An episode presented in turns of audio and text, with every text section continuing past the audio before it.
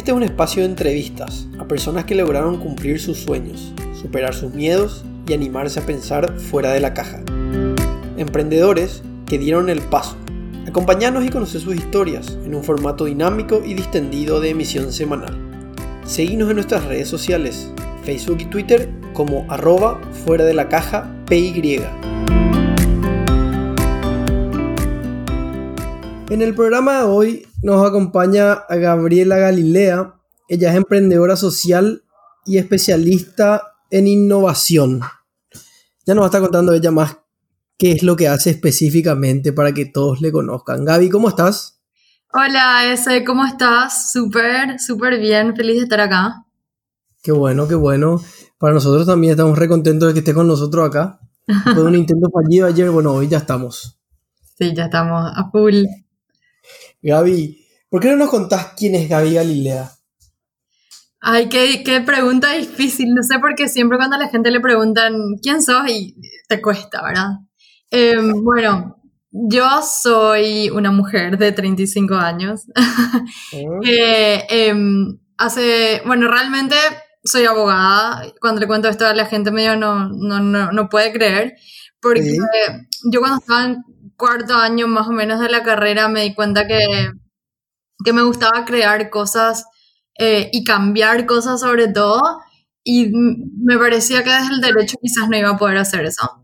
Entonces, em, después de terminar la facultad se me ocurrió, bueno, voy a explorar todo lo que en algún momento me llamó la atención, a ver si es que encuentro qué es lo que yo quiero hacer de mi vida, porque en ese momento todos como que al terminar la facultad ya tenían muy claro qué iban a hacer y ya iban a empezar sus carreras y yo no, y a mí me, me, generaba muchísima ansiedad y angustia eso, ¿verdad? De no tener definido qué quería hacer, ¿verdad? O sea, ya seis años ya estuve en la facultad y no sé todavía si esto es lo que quiero. Eh, entonces, eh, en ese momento que habrá sido tipo 2010 por ahí, em, empecé a explorar qué otras cosas me gustaban y, y en el 2000 13 más o menos encontré eh, en, el mundo de la tecnología y de Internet como algo que me gustaba. Y, sobre todo en ese momento yo, yo, me di cuenta que quería, como siempre, crear cosas nuevas, cambiar cosas. Em, y, y, me parecía que, que, desde la tecnología podía hacer que ese cambio sea más rápido y que sea más radical. Y entonces en 2013 empecé a escribir un blog sobre, sobre todo lo que es tecnología, que era más que, más que, más que nada algo para yo aprender, ¿verdad? Porque no tenía idea. Em, y eso me llevó después a, aplicar un par de programas en Europa para emprendedores que, que, recién estaban empezando, que solamente tenían una idea, que no tenían equipo, no tenían nada armado, que me pareció así como genial para mí por el momento en el que estaba, porque en Paraguay, por lo menos en ese momento, no había nada. Eh, bueno, y ahí empecé mi carrera, digamos, esa Gaby 2.0 que dejó el mundo del derecho para convertirse en una emprendedora social y eh, en, todo lo que es tecnología. Mm. Cuando, cuando decís emprendedora social, vamos por parte. Sí. Explícanos qué es ser un emprendedor social. O sea, que a mí no me, no me, gustan mucho las definiciones porque siento que, que, te encasillan demasiado, pero bueno, voy a intentar Dale. Escribirte qué significa eso para mí hoy, ¿verdad? Dale. Un emprendedor en general es alguien que emprende, que, que comienza algo de cero, ¿verdad? Eh, y un emprendedor puede ser un emprendedor en diferentes áreas.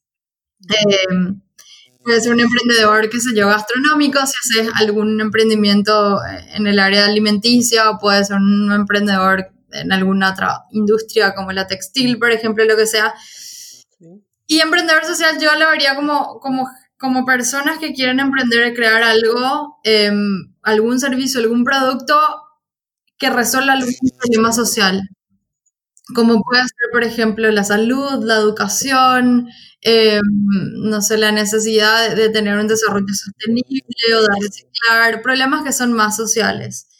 En realidad, los problemas son sociales porque en algún punto, digamos, creamos productos y servicios para, la gente. Exacto. Pero creo que los emprendedores sociales quizás em, tienen ese doble desafío de buscar en el mercado eh, gente que quiera pagar por un producto o por un servicio que a lo mejor no es tan em, tangible como sería comprar, no sé, una bolsa de papas fritas, por ejemplo. Estás comprando un bien que es intangible, tipo salud o educación, como te decía anteriormente. Entonces, para mí, emprendedores sociales es eso, ¿verdad? La, gente que está emprendiendo algo para resolver un problema social.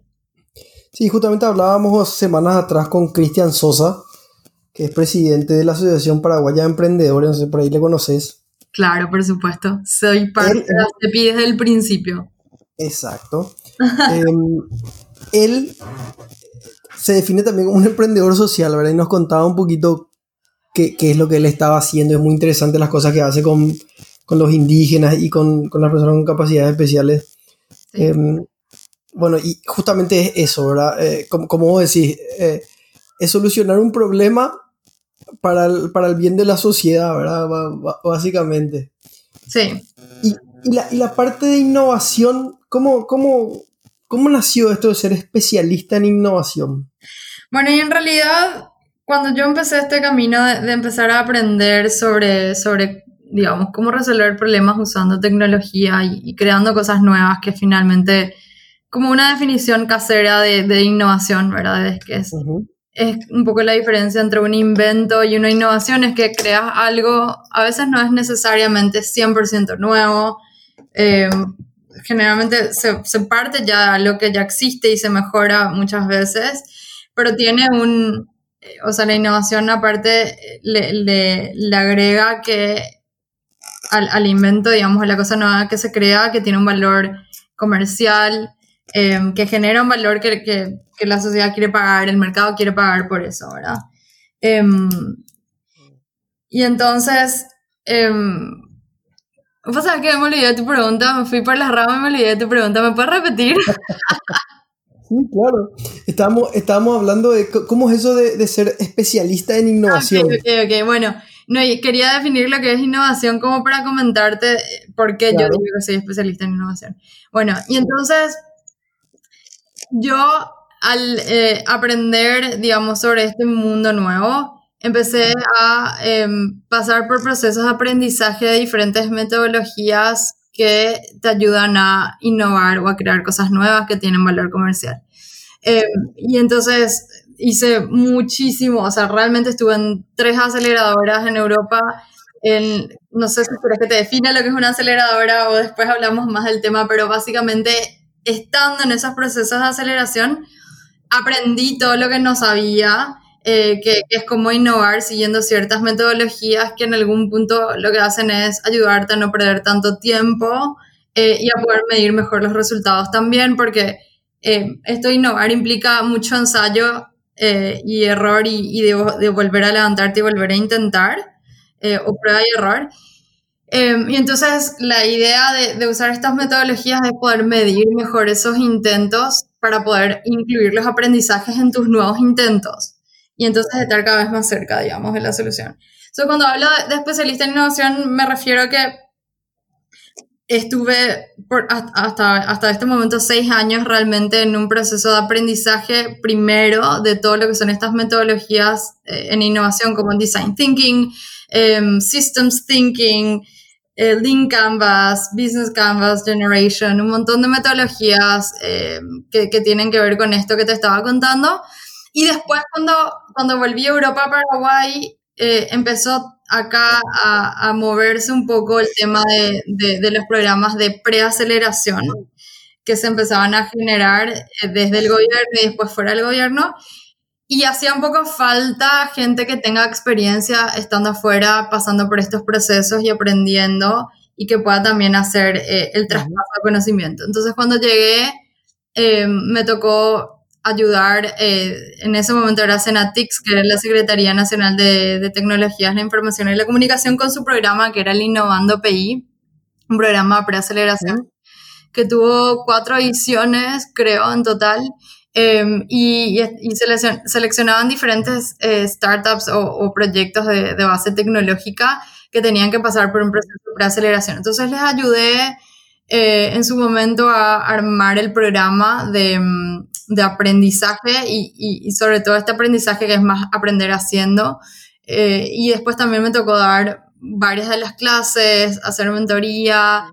Después también eh, estuve en otros, en otros programas como el BBVA Open Innovation, que es un programa de, innovación abierta que, que, lleva adelante el Banco BBVA a nivel mundial. Em, y entonces, bueno, ahí es como que yo empiezo a crear, digamos, y a bajar un poco a, a, lo que es el mercado paraguayo, estas metodologías que había aprendido en, otros países. Em, y, y, y, bueno, de ahí que, que, que como que empiezo a, a, a, hacer un poco más que una emprendedora nomás y ayudarles a otros en sus procesos de innovación. Entonces también después me tocó hacer consultorías con diferentes empresas que querían usar estas metodologías para empezar a innovar. Pues sabes que hay algo que me llama la atención que, que comentaste y hablaste del tema de la preaceleración. Sí. ¿Cuál es la diferencia entre la preaceleración y la aceleración? Bueno, generalmente la aceleración es un proceso que dura tres meses, eh, es cortito pero súper intenso. Eh, esos tres meses realmente se trabaja, no sé, una cantidad de horas inmensa por, por, día y por semana, ¿verdad? O sea, yo te hablo desde, desde mi experiencia, o sea, lo que a mí me tocó vivir en dos programas de aceleración y uno de preaceleración, ¿verdad? o sea, digamos, no es teórico, es más, más, más, de, más empírico de lo que me tocó vivir. Entonces, generalmente son tres meses, es súper intenso. En esos tres meses, la gente que está dentro del programa de aceleración se dedica 100% a ese proyecto, o sea, no haces otra cosa, no, no es que tenés un trabajo de día y después en la noche mm. te vas a la clase y, y, haces tu proyecto, eh, digamos, eh, que está al costado, tu side project, como dicen en inglés, ¿verdad? Eh, es 100% full inmersión en ese programa de aceleración. Y lo que se busca es justamente, como dice su nombre, acelerar, o sea, ese crecimiento o ese avance que hubieras tenido quizás en, fuera del programa de aceleración en un año, un año y medio, se buscan tres meses. Ok. Y eh, entonces por eso es que, que es tan intenso, em, hay muchísima mentoría, hay mucha, mucha educación, o sea, la mitad del programa por día es educación en diferentes workshops que te dan y, y, mentorías que te dan y después la mitad del otro día es trabajar, o sea, siempre se pone en práctica lo que se aprende todo el tiempo. Y depende mucho de cada proyecto, o sea, em, cada proyecto, generalmente lo que, lo que se busca es que en un mismo batch, o sea, en, una misma clase dentro del programa de aceleración hayan startups que estén más o menos en el mismo nivel, o sea, si es que están en nivel de prototipo mínimo viable, que estén todos en el mismo nivel, pero no siempre se logra, o sea, a mí por lo menos cuando me tocó estar en Dinamarca eh, en el programa de aceleración Startup Bootcamp, que en ese momento era el, mejor de Europa, eh, teníamos, habían startups en diferentes... Em, ¿verdad? Nosotros, en ese momento yo tenía una idea con un, un mínimo prototipo viable, pero súper básico, eh, que todavía ni siquiera habíamos testeado y me llevó muchísimo tiempo. De hecho, terminó ese programa de aceleración en esos tres meses y yo no pude testear mi mm. prototipo. Em, porque aparte el nivel de complejidad del producto que yo estaba creando en ese momento era muchísimo mayor al del resto. O sea, eh, mm también otra cosa que se busca en los programas de aceleración es que sean generalmente los mismos tipos de proyectos o por lo menos dentro de industrias similares. Y en mi caso a mí me eligieron, pero realmente no estaba dentro de, la, o sea, en ese momento ese programa de aceleración era Startup Bootcamp Mobile, que era para todos los proyectos móviles, o sea, que basados en apps móviles. Yo era un proyecto de medicina, ¿verdad? O health tech. Entonces, obviamente, o sea, todo lo que es biotech, health tech, EdTech, todo eso realmente, salvo excepciones, llevan muchísimo más tiempo. Em, y hay propiedad intelectual que se genera, entonces también hacer un prototipo es mucho más complicado, no es lo mismo que hacer una API hacerle probar a cualquiera. Nosotros en ese momento queríamos crear un tratamiento oftalmológico, o sea, era súper complejo realmente lo que estábamos buscando hacer. Entonces, no, no, no dio tiempo para hacerlo en tres meses. De hecho, yo creo que si hoy tuviera que volver atrás, hubiera esperado más tiempo para aplicar a, un programa de aceleración, porque creo que no estábamos en ese momento lo suficientemente listos para hacer un programa de aceleración. Pero bueno, redondeando un programa de aceleración lo que busca es hacerte crecer muy rápidamente en tres meses eh, y, y, está mayormente indicado para proyectos que ya tienen un prototipo que ya está testeado y que lo que quieren es empezar a tener eh, los primeros usuarios y escalar a, a, a tener varios cientos de usuarios. Ok. ¿Y el programa de preaceleración? Y el programa de preaceleración es justamente antes de, de, acelerar, o sea, cuando, cuando todavía no estás en proceso de escalar, ¿verdad? o, de empezar a tener más usuarios. Entonces, ese proceso de preaceleración puede ser todo desde la exploración de la idea, o sea, porque generalmente la gente tiene ideas eh, que todavía tiene que bajar a tierra, eh, la creación del prototipo mínimo viable, toda la mentoría que tiene que ver con ese proceso de, de prototipar, de testear, de hacer eh, los pivots que sean necesarios para llegar a algo que tenga más o menos sentido. Eh, y también en ese proceso de preaceleración, entonces también se consolida mejor el equipo, o sea, uno puede eh, empezar a buscar, a veces muchos proyectos tienen un solo founder que o un solo fundador que a lo mejor no es técnico y entonces están buscando, a mí me pasó eso, ¿verdad? O sea, pero yo estuve dos años buscando un co-founder técnico porque es difícil, de nuevo, no es algo que vas a poder hacer en tres meses. Es que muchos me dijeron eso, esto es como conseguir, digamos, casi una persona con la que te, te tenés que casar y literal es así, ¿verdad? O sea, buscar un socio comercial, un socio con el que querés hacer algo es una decisión difícil, tenés que conocerle a la persona en las buenas y en las malas y ver si es que realmente van a aguantar llevar el proyecto adelante. El proceso de preaceleración generalmente es ese, antes de, de, tener ya algo un poquito más consolidado como para poder escalar. Y suele durar más tiempo también. Claro, no es tan, no es tan acelerado como el acelerado, ¿vale? No, generalmente eh, todos tienen otra vez eh, trabajos de día y lo hacen más como un mm. proyecto de lado, ¿verdad? Eh, entonces es más lento también, ¿verdad? Pero mi, el, el, proyecto, el proceso de preaceleración que yo hice, que fue en Italia, que fue el primero, eh, duró cuatro meses. Eh, yo no tenía equipo, sí tenía una idea, pero no tenía equipo, no tenía prototipo, no tenía nada. Y de esos cuatro meses me dediqué también 100% full a eso, ¿verdad? Eh, o si no, creo que hubiera tenido que durar mucho más tiempo, por lo menos un año, si es que me hubiera dedicado part-time a eso. ¿Y, y cómo, cómo, cómo, una persona que quiera aplicar a estos programas puede hacerlo? Porque vos, vos nos contás de que, de que bueno, tuviste la, suerte de ir afuera. Sí. Eh, y, obviamente, parte de tu trabajo es eh, dar este tipo de, de, de, mentorías y compañía, pero ¿cómo una persona que, que, que quiera aplicar a estos programas de preaceleración o de aceleración puede hacerlo? Bueno, mira, yo en ese momento lo que hice fue como era nueva en este mundo, empecé a googlear como loca, ¿verdad? Eh, a, a, tratar de aprender y leer lo máximo que podía sobre este mundo.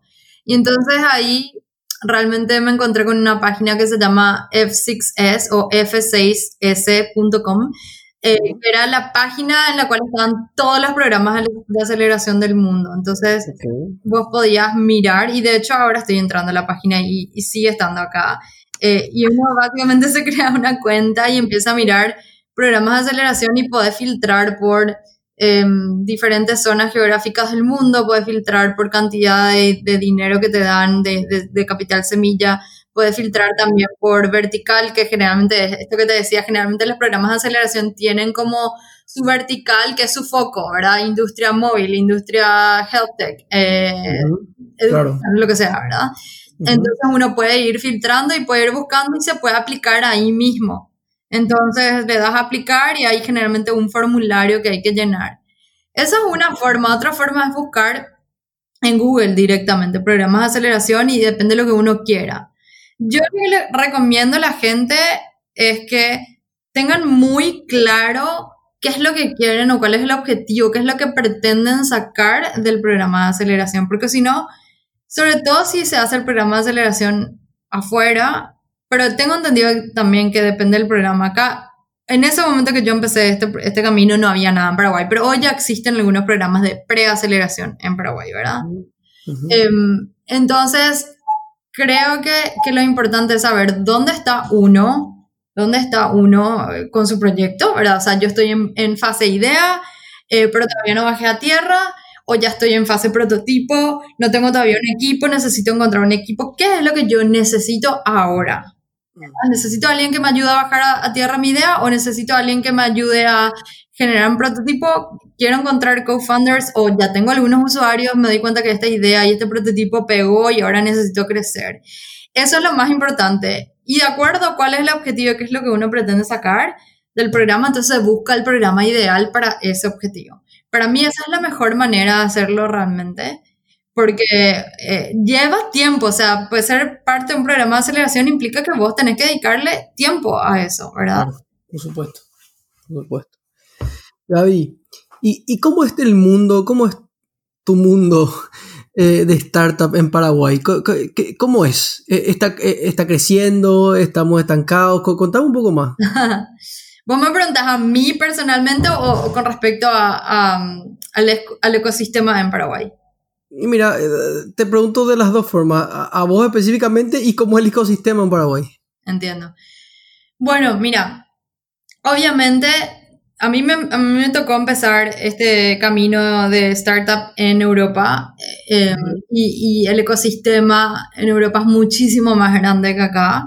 Eh, entonces, es diferente en ese sentido, o sea, hay, muchos espacios de coworking donde encontrás muchísimos emprendedores haciendo startups todo el tiempo, em, hay muchos programas de aceleración, em, hay, y por ende también hay muchos angel investors o ángeles inversores, eh, es, es, más fácil conseguir capital por eso, em, está mucho más desarrollado, ¿verdad? Entonces, como en cualquier área, cuando estamos desarrollados tenemos más, más oportunidades.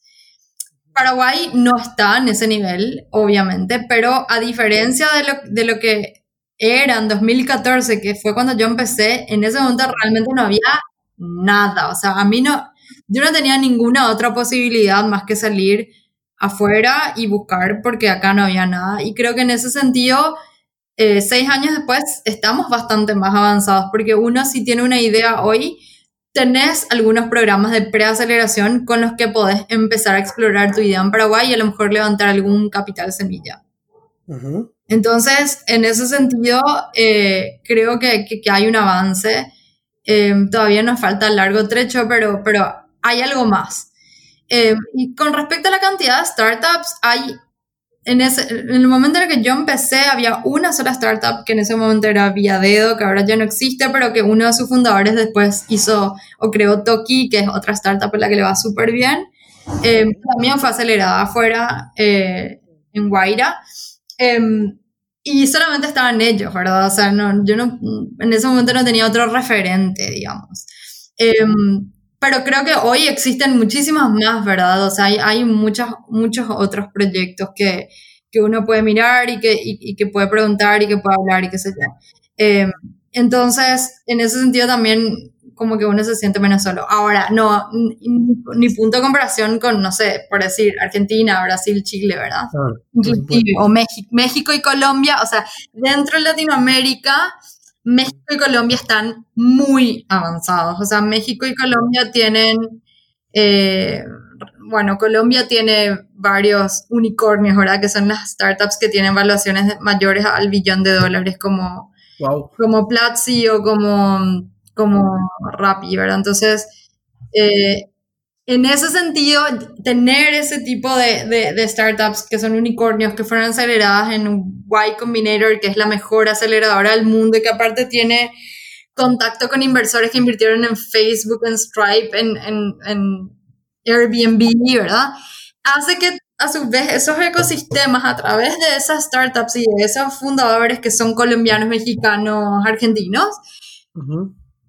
tengan contacto con con los inversores de, Silicon Valley y, y, de este nivel, ¿verdad? Entonces hay un puente ahí, que es lo que nosotros todavía no tenemos, pero estoy segura que con el tiempo se va a dar porque es una cuestión de, de, números también. O sea, cuantas más startups hayan, más fundadores hayan, más chances o posibilidades hay de, que ese tipo de cosas sucedan porque esto es como las ventas, digamos. O sea, si vos querés vender algo, tenés que llamarle a muchísima gente, porque, no sé, de 50 o 100 prospectos, a lo mejor 10 te dicen que sí, ¿verdad? Y lo mismo pasa con el emprendimiento, o sea, realmente es una cuestión de, de números y de chance, por eso hay que emprender mucho y equivocarse mucho para que realmente la pegues en una. Entonces, en ese sentido creo que estamos en el camino, pero todavía nos falta.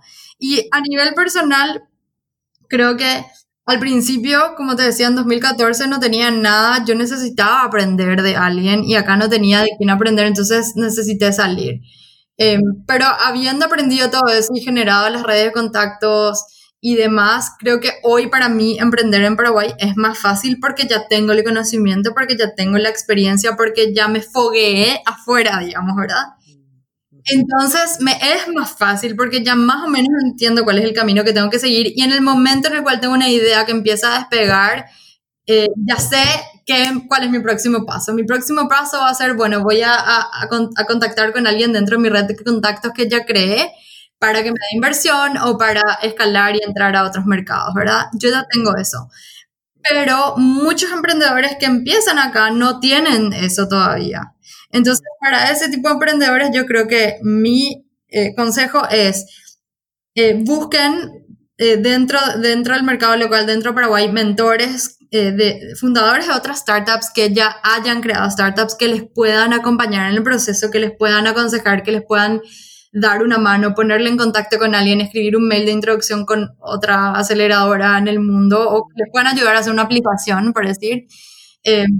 y traten de generar un prototipo mínimo viable, testear y después salir, ¿verdad? O sea, una vez que, que la idea avance, yo creo que lo ideal siempre es salir porque Paraguay es un mercado muy chico y creo que, que, lo que todos queremos es crear cosas globales, ¿verdad? Que, que, se puedan vender a todo el mundo. Totalmente. ¿Y en qué estás trabajando hoy, Gaby? ¿Nos puedes contar? Sí, claro. Bueno, yo empecé con, con una idea en 2014 que era básicamente tratar de solucionar el problema social de la falta de acceso a diagnóstico y tratamiento de problemas visuales, principalmente en niños, porque es un problema que yo tenía, ¿verdad? Hasta ahora tengo una enfermedad en los ojos que se llama estrabismo. Eh, y, y, mis papás me tenían que, que llevar a otro país para poder tener tratamiento y eso sigue pasando hoy, ¿verdad? No hay especialistas en todo el mundo y no es, no es el único caso de esta enfermedad, pasan muchas enfermedades. Pero bueno, después de, de, muchos años em, de, de, estar en esa startup y sobre todo después de la pandemia que, que, hizo que muchas escuelas se cierren porque nosotros estábamos brindando servicios en varias escuelas eh, y en consultorios de Europa principalmente que, que, que tenían nuestra tecnología que se cerraron, tuvimos que como dejar en stand-by esa startup, ¿verdad? Y, y bueno, entonces ahí empecé a, a, empecé otros proyectos que tienen que ver con telemedicina, que era lo que sí se podía hacer en ese momento, ¿verdad? Porque nosotros lo que, lo que hacíamos en Okimo dependía de hardware, o sea, estábamos usando sensores y entonces eso implicaba irte hasta el lugar y que, y que, que los pacientes no lo puedan hacer desde sus casas. Entonces em, empezamos a, a, ver otros, otras áreas dentro de lo que es telemedicina. Entonces empecé un proyecto de telemedicina que todavía no se lanzó, pero que en breve se va a lanzar. Ah, em, tenemos una primicia entonces acá. Sí. y, y bueno, y también creo que, creo que para todos se dio lo mismo en este momento de pandemia. Fue así como ponerle freno a todo, porque muchas cosas se tuvieron que cerrar por un tiempo y ese fue un momento de personalmente para mí al menos mucha creatividad. Em, y entonces eh, empecé también otro proyecto, pero que no tiene nada que ver con el emprendimiento social y es muchísimo más comercial dentro, dentro de lo que es e-commerce. Em, y, y, bueno, eso está así, súper en pañales todavía. Ya, pasamos de la fase de idea, pero estamos en fase de prototipo mínimo viable y bueno, vamos a ver qué tal, qué tal le va a, ese, a esa idea. Entonces estoy en esas dos cosas. Eh, y también siempre haciendo consultorías y, y también eh, workshops de todas estas metodologías y herramientas que te, que te comentaba antes para hacer innovación. O sea que yo soy un emprendedor frustrado de e-commerce. ¿Algún, día lo voy a hacer. Me parece que por ahí pues, después te puedo llamar y vamos a, vamos a ver qué podemos hacer juntos. Mira, para mí, te soy sincera, es la primera vez que, que me, o sea, yo siempre fui, desde que comencé esto, siempre quise hacer cuestiones súper sociales, pero creo que en este momento necesitaba un respiro de lo social porque también puede ser muy frustrante. Em, y, y, bueno, entré en, en, esto, pero no sé si es que soy la persona más eh, conocedora sobre el tema todavía. Creo que tengo muchas paredes contra las cuales pegarme todavía. Sí, seguro. Bueno, pues así. O sea, igual que yo. Yo, a mí me encanta, entiendo poco, pero soy muy, muy cara dura. Algo que sí nos dimos cuenta en este proceso de empezar eh, a pensar en ideas para para e-commerce es que uno creería que el e-commerce, en el e-commerce ya está todo hecho, ¿verdad? O sea, que está todo creado. O sea, hace, hace cuántos años Amazon viene innovando en, en el área y, y, y, vos entras a Amazon y decís que más lo que se tiene que hacer, ¿verdad? O sea, ya está todo. Pero eh, explorando un poco y hablando, porque, porque siempre yo trato de aplicar lo, lo, que aprendí, lo que enseño, que es usar estas metodologías de, de Customer Discovery o, descubrimiento del cliente. Hicimos muchas entrevistas con muchos, eh, todo el mundo compra, ¿verdad? Finalmente algo en Internet. Entonces hicimos bastantes entrevistas con gente que compra y con gente que vende. Y, y nos dimos cuenta que, que, la experiencia todavía se puede mejorar bastante. O sea, hay, hay en muchos sentidos, todavía comprar online no es igual a la experiencia de comprar físicamente y, y, hay todavía una brecha interesante que se puede llenar. No, seguro que sí, seguro que sí.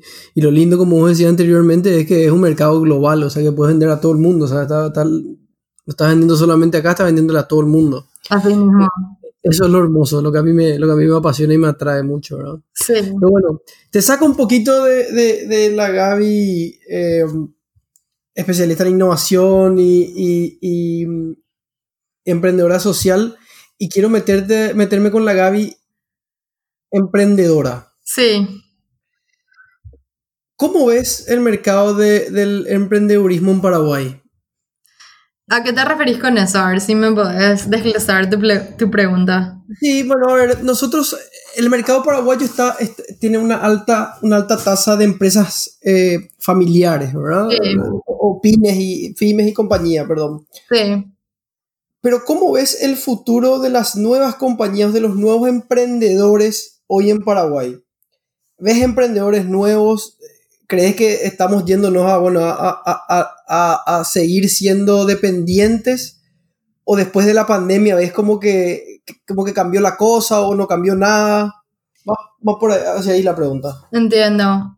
Yo veo, a ver, quiero comenzar diciendo que, que, yo trabajaba en una empresa familiar. O sea, mi primer trabajo fue dentro de la empresa familiar, ¿verdad? Entonces entiendo muy bien a qué te referís con, con, con las empresas familiares y, y, sí, realmente uno ve como la lista de, de, las empresas más grandes que tenemos hoy más establecidas en el mercado y son la mayoría empresas familiares y creo que ese era digamos, esa era la, la demografía empresarial de Paraguay más, más común pero sí veo un cambio, em, sobre todo en los últimos cinco o seis años, que fue más o menos en el momento en el cual yo me fui a Europa, porque empiezo a ver nuevas empresas que se crean y que, y que llegan a ser medianas, incluso grandes, que ya no son familiares, ¿verdad? Que son empresas de personas que empezaron así con algo chiquito, a lo mejor con algunos amigos o con gente conocida, y que después crecieron un montón, ¿verdad? Em, y eso me parece muy interesante. Me gustaría ver cómo eso evoluciona, digamos, en, en, en cinco o seis años más, porque para poder comparar creo que tiene que pasar más tiempo. Creo que todavía probablemente muchas, muchas de las empresas grandes siguen siendo familiares.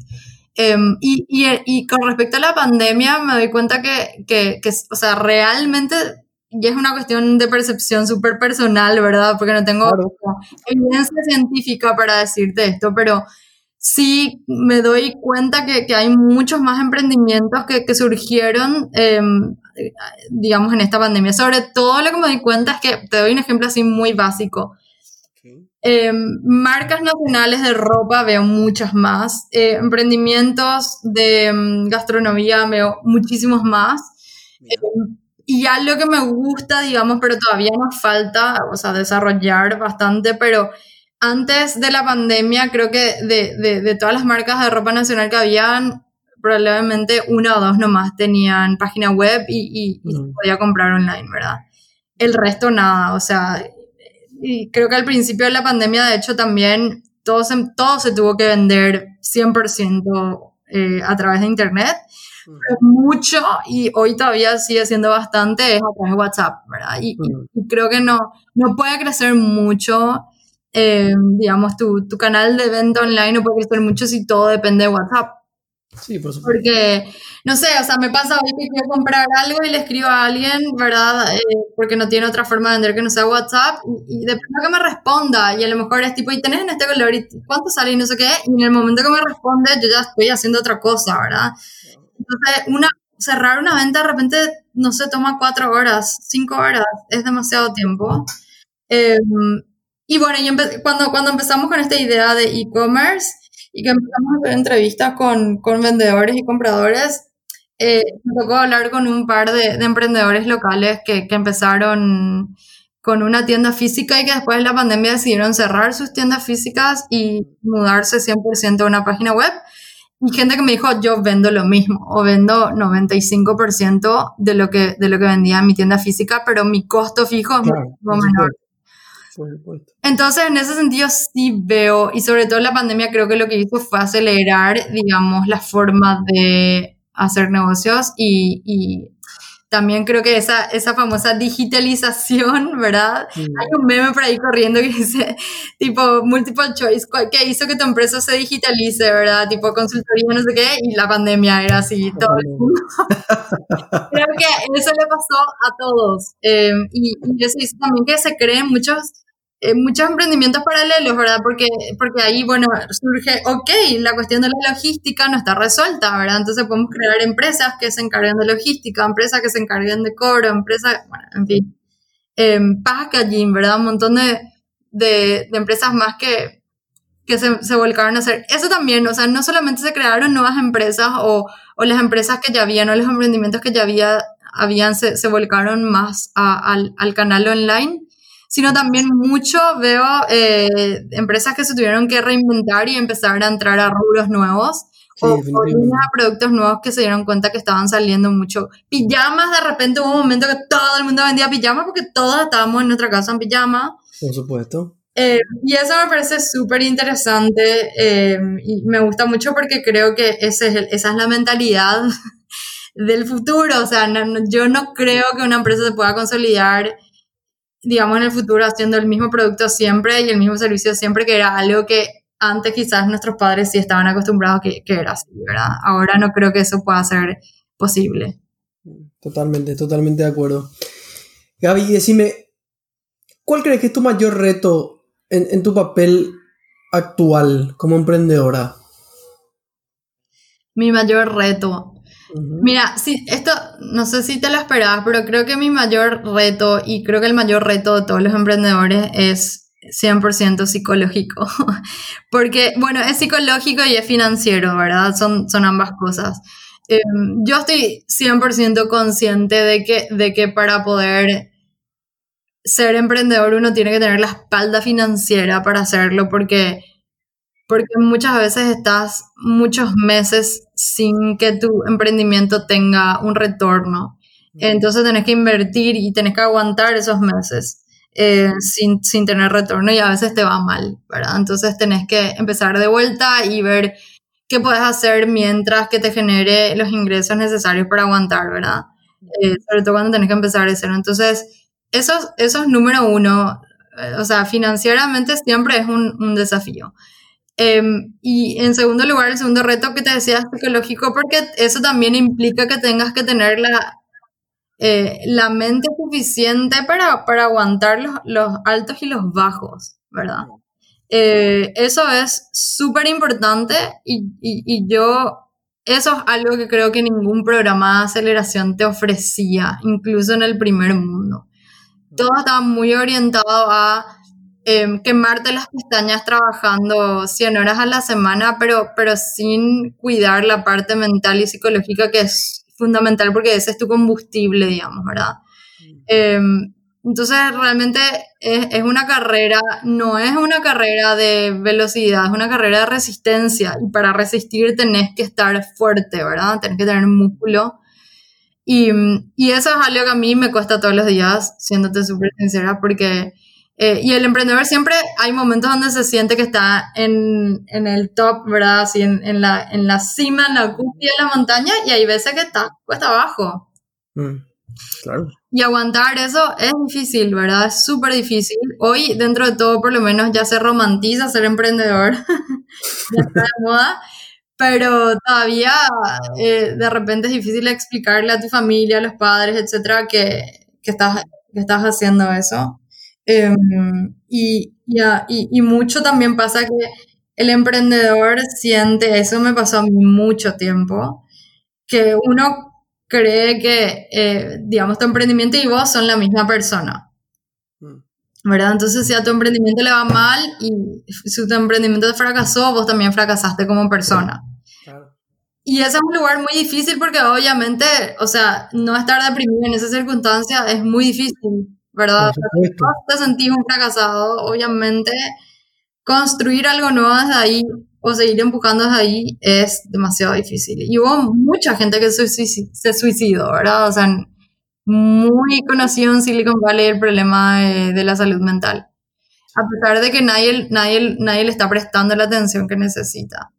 Entonces, para mí eso, yo ya, yo, yo decidí como persona que esto es lo que a mí me gusta hacer y todo en la vida tiene su precio, incluso ser empleado tiene su precio, ¿verdad? O sea, por, por un lado tenés, digamos, la estabilidad, que bueno, después de esta pandemia nos dimos cuenta que era una ilusión también.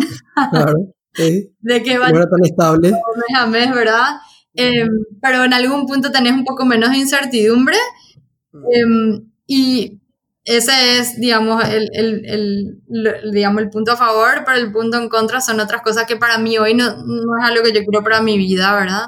Y, y, bueno, y por otro lado, ser emprendedor es, tenés muchísima más libertad, tenés mucha más libertad creativa eh, y demás, pero por otro lado tenés un nivel de incertidumbre altísimo Mm. Y de nuevo es algo que ahora todos con la pandemia aprendimos a, convivir con eso y entender, digamos, el nivel de incertidumbre que se maneja eh, y cómo convivir con eso, pero tiene su costo emocional, ese es el precio más alto, costo emocional y costo financiero también de repente. Entonces, para mí esos son los dos desafíos y creo que sí hay que hacer más cosas para, para ayudarle a la gente que está en este camino a, poder seguir, digamos, sin, sin, sin bajar los brazos. Totalmente. Gaby, ¿y algún consejo que le quieras dar a, una persona que está pensando en emprender hoy en todo este contexto que ya estuviste hablando? bueno, primero que, que, que, que, se animen, ¿verdad? O sea, yo creo que súper importante es animarse. A mí muchísima gente me había dicho hace 7, 8 años, Gaby, vos no sos para ser empleado, vos tenés que hacer algo tuyo. Y yo no quería en ese momento porque mi, mi familia, todos son emprendedores de ambos lados. Creo que no tengo, o sea, en mi familia no hubo una persona que yo haya visto que haya sido empleado en una empresa. Entonces, no, no entendía luego cómo era eso, ¿verdad? Em, pero yo habiendo visto por otro lado que mm, siendo emprendedores, mis papás no tenían vacaciones, no tenían feriados, no tenían Navidad, no tenían año nuevo. O sea, yo me acuerdo de, sí, de 16, 17 años, ¿verdad? Adolescente que terminaba el colegio, que empezaban las vacaciones, yo me iba a ayudarle a mi mamá en su tienda, ¿verdad? Porque sobre todo en la época de Navidad, Año Nuevo, había mucha gente y no le daba el cuero a las vendedoras, entonces yo me iba a vender también. Y mis compañeritas estaban en la peluquería y yo estaba laburando, ¿verdad? Entonces terminaba año nuevo a las 8 de la noche, yo me iba así, digamos, a veces a, la cena o venía, me, bañaba rápido y no tenía tiempo ni de hacerme el pelo ni nada, ¿verdad? Entonces, eso yo no quería, ¿verdad? O sea, no, no, eso era lo que no me gustaba a mí, pues yo quería ser una esclava y no quería saber eso. Aparte que quería, yo quería viajar y, y yo me daba, yo sabía cómo era mi casa, ¿verdad? Cada vez que teníamos que viajar de vacaciones tenía, toda una logística era ver quién se iba a quedar en el negocio y todo. Correcto, correcto. Y, y bueno, yo no quería eso. Después nomás me di cuenta que teniendo un emprendimiento en internet sí se podía, vos le podías traer a tu trabajo contigo, ¿verdad? Entonces, si te sentás en un café con tu compu y e internet ya está. Pero depende también, ¿verdad? De, de, en qué, de en qué estás, digamos. A veces teniendo una startup, tenés un equipo muy grande y no, no necesariamente puedes hacer eso. Entonces eso a mí no me, no me llamaba la atención, pero yo le diría a la gente hoy que, que está pensando es, anímense, Em, es, difícil, digamos, o sea, el nivel de incertidumbre es muy grande, pero, pero sí creo que hay un momento para pensar en eso, es este, porque después de, la pandemia y que mucha gente haya perdido su trabajo, todos nos dimos cuenta que nada es 100% seguro, ¿verdad? Que, que, que, hay incertidumbre en todos lados, en diferentes niveles, pero hay. Em, y, y, sobre todo lo que, lo que más me, me anima, digamos, en este momento es que creo que empieza también una, una nueva etapa en cómo trabajamos, en el sentido de que, de que incluso siendo empleado, uno puede trabajar desde su casa, que es lo que muchos probaron por primera vez, hacer home office, o trabajar desde la casa, o trabajar desde cualquier otro lugar, eh, trabajar, estudiar desde, cualquier lugar. Entonces creo que tanto si uno quiere hacer un emprendimiento con, con muchos empleados, con un equipo grande, o si quiere hacer algo más freelance, más tipo prestador de servicio solo. Este es el momento en el cual por suerte dislocamos, ¿verdad? Ya no es que vos tenés que estar físicamente presente, uno puede vender su trabajo estando de cualquier lugar. Eh, ya no vendes solo tus horas, vendes también tu resultado. Entonces, creo que es un lindo momento y se está creando se están creando mercados nuevos para, para servicios nuevos y eso puede ser muy interesante.